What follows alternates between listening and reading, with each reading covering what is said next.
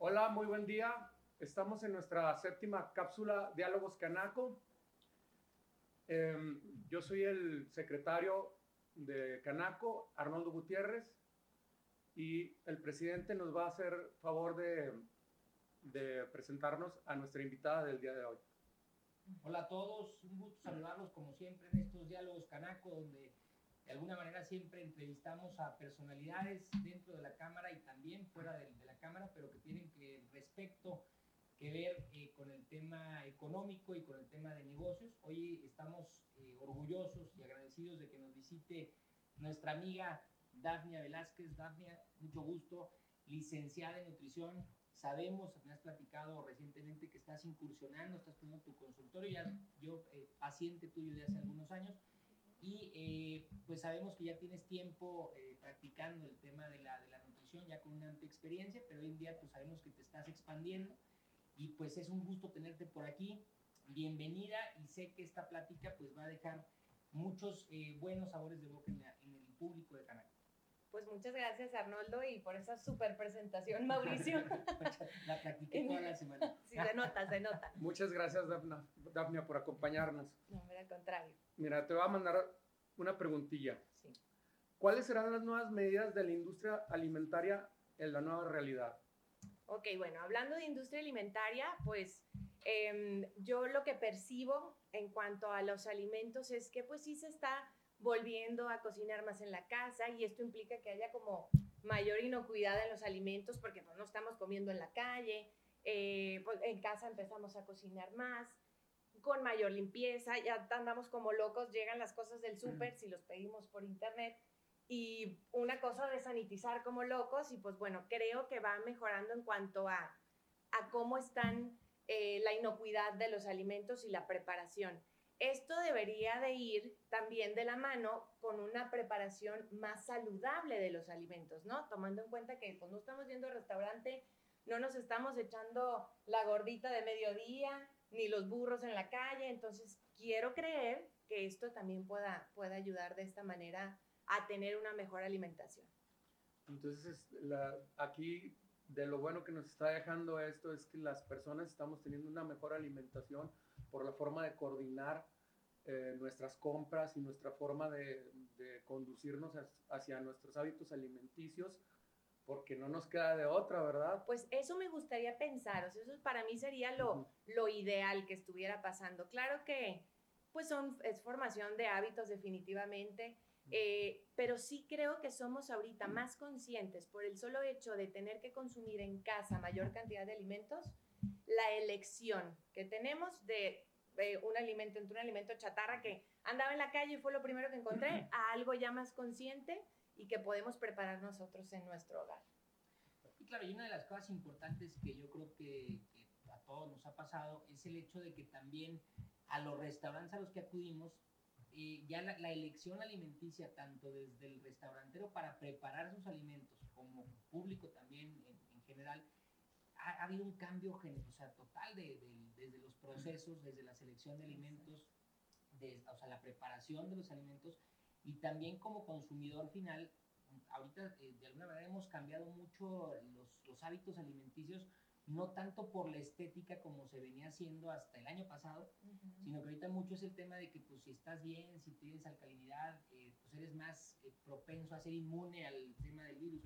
Entonces esa parte yo creo que también es, es, por primera vez y por necesidad en la que hacemos conciencia de los cuidados alimenticios, no nada más porque pueda ser un tema de de salud a largo plazo, sino que estamos por primera vez ante un tema de salud a corto plazo y que tiene que ver mucho con la alimentación, ¿no? Sí, mira, dos cosas. En cuanto a los restaurantes, el cuidado de los alimentos desde que llegan, la preparación.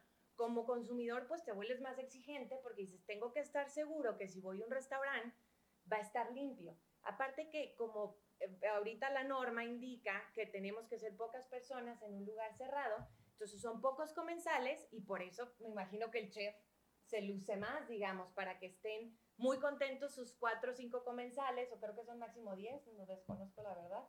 Son, eh, es en base al, área que tiene, exacto. Y ahorita ya, se, se, amplió un poquito, eh, pero sí es en base a los metros cúbicos, cúbicos, que tú tengas, mientras se pueda mantener la sana distancia. Y y se habla entre un 25 y un 50%. Se va a extender hasta el 60% de la ocupación restaurantera siempre y cuando el lugar cumpla con todos los, los requerimientos. los requerimientos. Y en cuanto a la calidad de los alimentos, pues sí, debemos de hacernos conscientes o mm, en la elección que tenemos, digámoslo así. Porque sí, el virus ataca seguro al que tiene el sistema inmune deprimido, es, tienen alguna enfermedad que esté eh, afectando su sistema inmunológico, y entonces lo que hacemos es pues cuidarnos en lo que podemos. ¿Y qué es lo que más podemos cuidar? Pues nuestra alimentación. Es totalmente una elección, elección propia. ¿Qué vas a comer y qué vas a evitar consumir? Y claro, ahora de- derivado de esto, justamente, ¿cuál sería tu recomendación para cuidar nuestro sistema, para alimentarnos mejor? Digo, obviamente se escucha y todos sabemos, hasta hay anuncios ahorita en el radio y la televisión, de que la alimentación, el no fumar también, el hacer ejercicio, lo que de alguna manera nos han recomendado toda la vida, pero ahorita se trata pues de elevar un poquito el sistema inmunológico, Claro. de cuidarnos y sobre todo pues con este tema de pues, que hoy nos atañe a todos el, el coronavirus, ¿cuál sería tu recomendación para, la, para el cuidado de la alimentación? Yo creo que lo principal es cuidar la calidad de los alimentos, o sea, que sean alimentos de calidad. Eh, consumir fruta y verdura lo, lo menos procesado posible.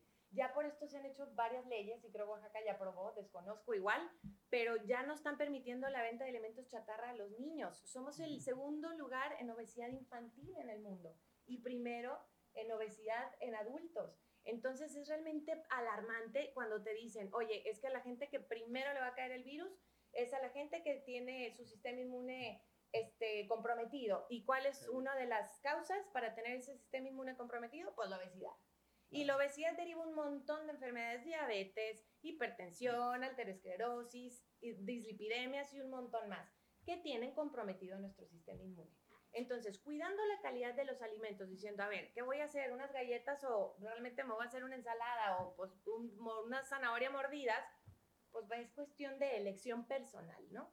En cuanto a los niños, que quiero tomar ese, tocar ese tema y ustedes me, me sabrán este, platicar más sobre lo que pasó en Oaxaca, em, me llama mucho la atención que les prohíban la venta a los niños. Bueno, qué padre, pero mucho de la responsabilidad de la alimentación de los niños es de sus padres. Claro. Entonces ahí es donde, donde debe de ir enfocado, yo pienso que más a, a, mm, estos programas sociales que nos ayuden a tener como, como muy consciente a la gente de la importancia de alimentarse eh, saludablemente, de, de realizar ejercicio, de no fumar, evitar bebidas alcohólicas y todo lo demás que ya por, digamos, por conocimiento común tenemos. En, en, en ese caso, ¿tú, tú crees que estarían, eh, digo, bien campañas eh, gubernamentales que vayan enfocadas hacia la salud, dirigidas directamente hacia los niños y hacia los padres de estos? Sí, fíjate, y sí ha habido, y sí existen. Lo que pasa es que ahorita como que tenemos una tormenta encima, ¿no? De todo, y pues ahorita el todo es la enfermedad que estamos sufriendo y que desconocemos el virus, porque realmente pues es nuevo para todos, no sabemos, sí sabemos cuáles son a lo mejor los grupos eh, que están como más comprometidos y que más fácilmente se pu- pueden tener síntomas fatales, pero sí, sí creo que sí se tiene que enfocar un poquito más el gobierno en, en que estos programas, aparte de que ya existen, que sigan existiendo y que funcionen realmente. Todos estos lugares que vemos de que te les ponen jueguitos en las colonias a los niños, pues para eso son, para que tengan actividad física. Pero yo realmente me pregunto, ¿cuántos realmente se utilizan y no están los cholos grafiteando, ¿no? O haciendo vandalismo, cosas de eso. O sea, sí el programa, que padre, pero el gobierno debe estar ahí para que se cumpla también. Claro, ya digo, una de las cosas que mencionas y que nosotros hemos, lo hemos dicho mucho y lo hemos criticado es que ahorita justamente si tú vas a uno de estos parques, están clausurados, o sea, están clausurados por la pandemia, cuando nosotros lo que sugeríamos es, ok, a lo mejor los jueguitos no, porque sí es un factor de contagio el hecho de tocar, pero los campos de fútbol, eh, los lugares, poner a lo mejor cuidados diferenciados, como es el cubrebocas, como a lo mejor es que también tengan un filtro sanitizante, pero qué importante y que, que de alguna manera cómo se contrapuntean eh, algunas reglas con la otra. Venía justo cuando venía entrando aquí antes de llegar a la, aquí a la entrevista, venía oyendo un, un, eh, spot de radio en el que decía, haz ejercicios 40 minutos al día, eh, come bien, no fumes, no tomes alcohol, etcétera, etcétera. Pero de todas esas yo decía, bueno, pues, o sea, común denominador en México pues es la gente que vive en, casas muy pequeñas, eh, de 50, 80 metros cuadrados, que tienen a lo mejor un promedio entre 3 y 4 hijos, y los pones a hacer ejercicio 40 minutos diarios y no los dejas salir a los parques estos que decimos que son en áreas eh, habitacionales, pues obviamente se contrapuntea mucho. También el hecho de decir, no salgas de tu casa, pero la gente que dice, no es que es vital tomar el sol, porque para que la vitamina C se fije, la vitamina D, perdón. Entonces, el hecho de que de todo esto que se contrapuntea y el hecho de, de, de no saber como ciudadano a quién hacerle caso, ahí es donde empieza a haber un factor como de decir, pues, confusión, ¿no? De confusión. Exacto, estamos ya bajo las reglas propias de lo que diga la mamá. Bueno, aquí en Durango tenemos el, la bendición de tener todavía espacios al aire libre, o sea, muchísimos. Te vas atrás de las colonias que quedan, o sea, la salida del pueblito. Ahí los niños pueden andar en la bici, no hay ni un alma. Sí, es una ciudad que tiene... Todavía tenemos opción de eso, no tenemos que ir al Parque Guadiana, si está cerrado, pues no nos dejan entrar. Pero podemos irnos todavía, la sierra la tenemos cerquitita, eh, no sé, que me platica mi marido, ventanas, que se van, ah, pues eso se puede hacer también, y sacas a los niños y, y pues no los tienes encerrados todo el tiempo, sin actividad física, muy probablemente pegados a un videojuego, este, y sin actividad realmente, y viendo a ver qué comen de la alacena.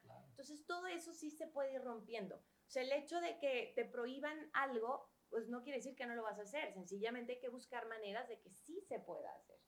Y aquí en Durango no, no le veo yo mayor complicación. Agarran las bicis, vámonos, y allá la salida o a ver a dónde, y seguro encontramos un, un área, exacto, un área despejada. Oye, una de las cosas que mencionabas, el hecho de los, comida procesada, muchísima la recomendación, lo he leído en artículos y lo he visto en muchos lados, el hecho de comer comida cruda, ¿no? O sea, las verduras crudas, la fruta, no procesados, porque estamos acostumbrados a que las verduras, ya les dimos cinco repasadas eh, en aceite y las, obviamente saben más rico, pero la recomendación ahorita es que sea lo más crudo que se pueda, ¿no? Y fresco. Y esto es como una señal, yo creo que nos está mandando la naturaleza de, oigan, ya abusaron tanto, pues regresen a la base, o sea, regresen al principio. ¿Y qué es el principio? Pues los alimentos más frescos posibles. La industria alimentaria seguramente vaya a tener sus pérdidas pero realmente elegir, o sea, como consumidores estar conscientes de que estamos eligiendo y estamos eligiendo bien. Entonces, lo menos procesado posible, todos estos alimentos ultraprocesados, claro que van a tener a largo plazo algún efecto negativo en nuestra salud. Entonces, lo más fresco posible, frutas, verduras, eh, si vamos a tener alguna preparación, bueno, lo que menos se pueda como cambiar eh, al, al, alimento que estamos consumiendo. Cierta cocción, no excedernos en la cocción, no excedernos en la preparación también. Y los alimentos por sí solos son deliciosos. Lo que pasa es que luego, pues ya estás acostumbrado al, al elote congelado, pues cuando comes el otro dices, qué delicia. Esto sí es un elote de verdad. O a lo frito, porque también hay muchas cosas por ahí fritas. Entonces, todo lo que es este verduras congeladas, digo que son muy fáciles de usar y son muy prácticas, pues no, ¿verdad?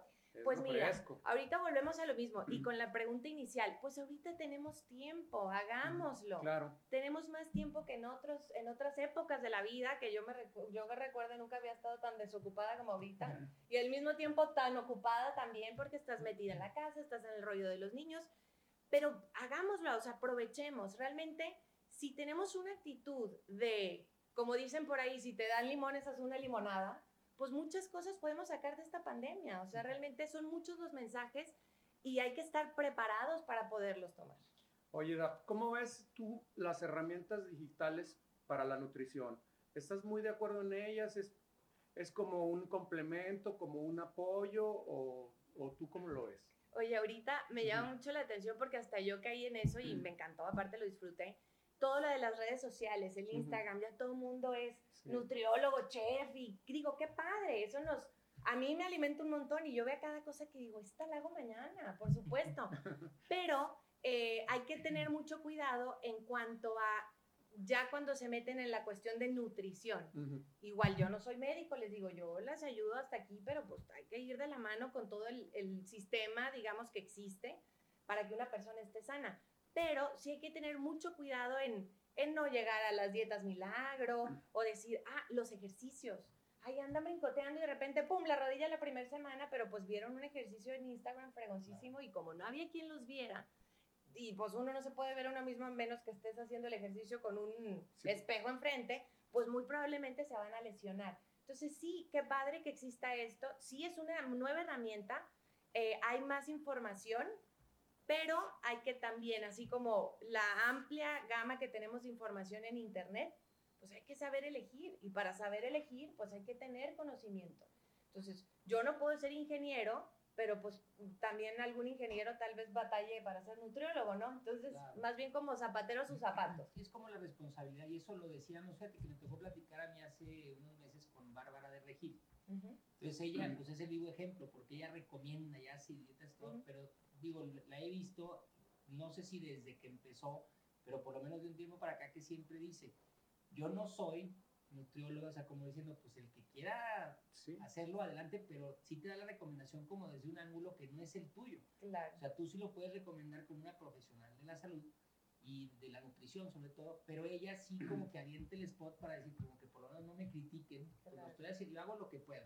Y eso yo creo que la mayoría de la gente, como tú dices, sube una receta o de una recomendación, sobre todo en temas de ejercicio también, debería decir, oye, yo no soy profesional, o sea, para que no me sigan. Yo conozco atletas que suben sus programas de atletismo pero pues obviamente si, si, si te recomiendan algo, el único que lo sigue así tal cual es Beto Astorga. si alguien te dice, vete mañana ya 200 kilómetros de bici, Beto de no hacer nada, se vaya a hacer los 200 Oye, y ahí te va, muchas veces no es que esté mal la recomendación, lo que pasa es que son atletas de alto rendimiento y muy probablemente uno tenga dos meses en cuarentenado sin mover un dedo. Entonces, si quieres empezar del 0 al 20 mil, claro. pues claro que vas a tronar. Oye, por ejemplo, en, tu, en casos como el tuyo específico, términos de nutrición, es muy importante previamente de dar una recomendación saber si la persona no es diabética, ah, prediabética, si tiene un problema cardíaco, o sea, saber cómo está la persona, porque obviamente pues lo que tú le recomiendas a alguien es ad hoc a lo que a, la persona, no en términos generales. Es personalizado, o sea, la, la nutrición debe ser personalizada. Si llegas y, llegas a una consulta y te dicen, oye, soy alérgico al aguacate, pero a mí me fascina el aguacate y a todo le pones aguacate en su dieta, entonces, ¿de, qué, ¿de cuál es la diferencia entre un consultorio a decir, ah, me bajé esta receta sin aguacate de internet, ¿no? Entonces hay que cuidar todo eso. Es el clásico de que mandas un régimen alimenticio, sí, oye, pero este no aplica para todos. Claro. Es individualizado. Tú, es, tú eres distinto a él o a ella o a él. Y eso aplica en todo, ¿eh? En medicamento, en ejercicio, aplica en todo. Y sobre todo, si está yendo a una consulta, pues bueno, darle la atención a esta persona. Y eso es lo bonito de mi profesión. Oye, ¿cómo crees que afecte eh, los niveles de consumo a a un mediano plazo con este tema de, coronavirus. O sea, hemos visto ser muy responsables, pero también hemos visto la parte de la irresponsabilidad de la gente que al revés, o sea, que por a lo mejor, y a lo mejor no tanto por irresponsabilidad, a lo mejor algunos sí, pero algunos que son, sabes que no tengo tiempo de ahorita preparar, conocemos personas que a lo mejor tenían una o dos personas que las asistían en términos de cuidar a los niños, los niños ahorita están en la casa, no hay escuelas, entonces la gente de alguna manera también se ha quedado, eh, pues, esto nos sacó a todos de, contexto. o sea, hay gente que compra todo ya para microondas. Claro. Esa es una. Y la otra vertiente es la gente que, como tú dices, ha tenido la conciencia de, pues sí, meterse más a cocinar, de ver los procesos alimenticios, la gente que de alguna manera tiene, pues, temor o precaución por, por no enfermarse. Pero ¿cómo crees que la tendencia a un mediano plazo, unos seis meses, un año, pueda afectar en el consumo diario? Bueno, como esto no tiene para cuándo, ya nos lo dejó muy claro, em, yo creo que, bueno, las personas que, por ejemplo, hacen el Internet por, digo, hacen su supermercado por Internet, pues te vuelves más consciente de la elección de los alimentos, no andas por el pasillo y si fuiste al súper con hambre, pues ya valió, ¿no? Entonces agarras que la galleta y entonces antes de la caja ya agarraste dos, tres chocolates. Ese sí, eso sí va a disminuir. Esto sí va a disminuir, digo, eh, utópicamente, como les decía al principio, nos vamos a meter más a la cocina y nos vamos a concientizar más de lo que estamos preparando. Pero en cuanto a la compra de alimentos chatarra, mm, como estamos saliendo menos, pues también tenemos menos disposición. Mientras no los compremos en el súper, pues los niños no van a estar de dónde los sacan, ¿no? Por decir un ejemplo. Pero aquí sí es importante em, como hacernos conscientes, o sea, lo que les decía al principio. Tengo yo personas que llegan y me dicen, es que ya pasó este, un mes y o dos meses y ya necesito, necesito cambiar mis hábitos porque ya estoy hasta aquí de comer cochinero, pues qué padre, es el mejor momento para iniciar un plan de alimentación ahorita, porque estás en tu casa, igual, consciente de lo que comes, con todo a la mano, porque pues no andas en el trabajo y no, lo primero que te encontraste te comiste o desayunaste porque tal vez te saliste sin desayunar. Entonces yo creo que en, cuanto al consumo, quiero pensar que sí va a mejorar. Aparte, todo el tiempo nos están bombardeando de, a ver, obesidad es el, el, factor número uno para que te llegue más fácil la enfermedad y te pegue más duro. Exactamente, bueno, porque a todos nos va a llegar, ¿verdad? En algún punto, dicen. Sí, así es. este, pero bueno, que tenga síntomas hasta fatales incluso. Entonces, yo creo sí todo esto sí nos va a ir ayudando. Y esto lo que está haciendo, este virus lo que está haciendo es nos está permitiendo vernos en un espejo. O sea, decir, ¿qué he hecho hasta ahorita? ¿Qué he hecho con mi salud? ¿Qué he hecho eh, con, mi, con mi cuerpo incluso en cuanto a hacer ejercicio? O sea, nos está volviendo más conscientes. Entonces, desde ese ángulo, si lo vemos, yo creo que lejos de ser algo tan negativo, sí pudiera dejarnos una enseñanza. entonces, a comer bien para tener más robusto nuestro sistema inmunológico, por si nos llega a pegar el, eh, el COVID, pues que nos pegue de la manera más sana posible para estar lo más preparados posibles. Creo que nos extendimos un poquito de tiempo. Eh, le quiero dar muchas gracias a, a Dafnia, presidente, muy amable. Gracias, muchas gracias por estar ahí. No, hombre, a ustedes, gracias por la oportunidad y el espacio. Y nos veremos pronto. Nos vemos pronto. Hasta luego. Gracias, hasta luego. Hasta luego.